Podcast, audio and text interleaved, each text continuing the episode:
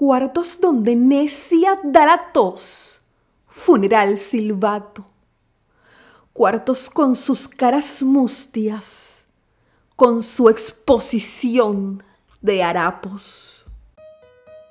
Bienvenidos una vez más a este su podcast entre poesías y poetas. Mi nombre es Priscila Gómez y estaré compartiendo contigo un espacio para disfrutar poesía en español de todos los tiempos. Recuerda seguirme en las redes sociales como arroba entre poesías y poetas y también visitar la página web www.entrepoesiasypoetas.com. Déjame tus comentarios y si te gusta este contenido, compártelo para que el podcast llegue a más personas.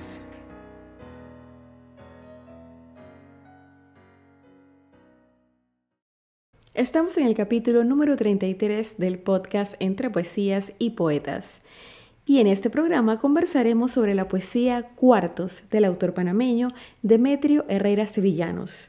Esta poesía la aprendí cuando estaba en cuarto grado de la escuela primaria y se quedó grabada en mi memoria y probablemente en la de muchos de mis compañeros y familiares de tanto que la declamé en diferentes eventos. Los datos que se conocen del autor son pocos. Demetrio Herrera Sevillanos Nace en Panamá el 27 de noviembre de 1902 en una humilde familia de padre colombiano y madre panameña. Su educación fue informal y escasa. Por mérito propio y autodidacta desarrolla talento en las letras. Residente del popular barrio de Santa Ana, se gana la vida como encuadernador, mientras plasma con su pluma los versos que describen la cruda realidad en la que se encontraba el país se da a conocer como el poeta del pueblo. La muerte lo sorprende el 9 de octubre de 1950 con tan solo 48 años de edad.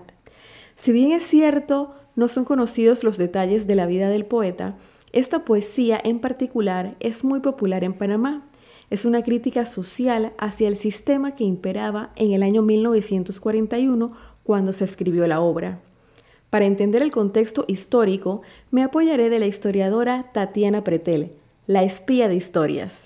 Tatiana nos comenta en su programa que desde 1925, cuando el mundo entero no se reponía aún de los estragos que causó la Primera Guerra Mundial, en Panamá se promulgó una ley que aumentaba el gravamen de propiedades urbanas y comerciales, lo que causó que el costo de alquileres de viviendas aumentara entre 25 y 50%, en barrios populares como El Chorrillo, San Miguel, Marañón, Santa Ana, entre otros, y los que no podían hacerle frente al aumento fueron desalojados.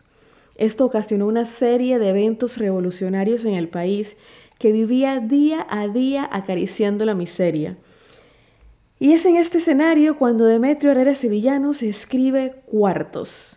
Escúchenla con atención y sientan el clamor del pueblo que en ese momento protestaba por mejores días.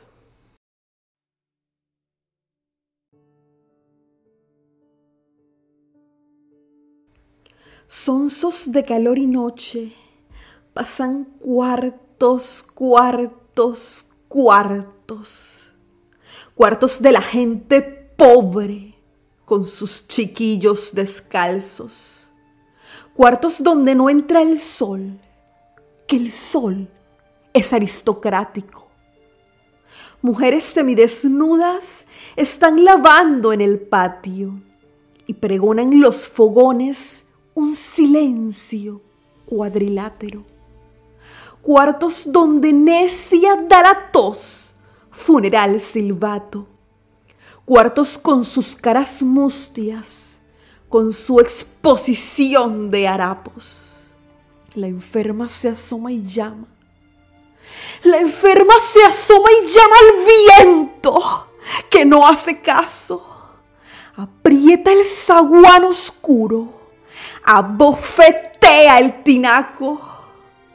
Y, sonsos de calor y noche, pasan cuartos, cuartos, cuartos, cuartos de la gente pobre con sus chiquillos descalzos cuartos donde no entra el sol, que el sol es aristocrático.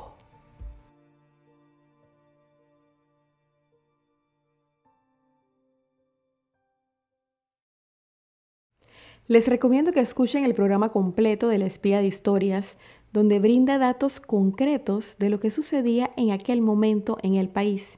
Y aprovechen para conocer todo el contenido de valor que brinda a través de sus novelas, su programa de televisión y sus redes sociales. En las notas del episodio dejaré el enlace específico donde narra la historia de Cuartos. Tatiana, muchas gracias por ilustrarnos, por darnos a conocer la historia de una forma tan divertida. Eres de gran inspiración, continúa con tu trabajo porque sencillamente lo necesitamos. Muchas gracias y espero poder colaborar contigo en alguno de tus proyectos futuros. Así llegamos al final del capítulo número 33.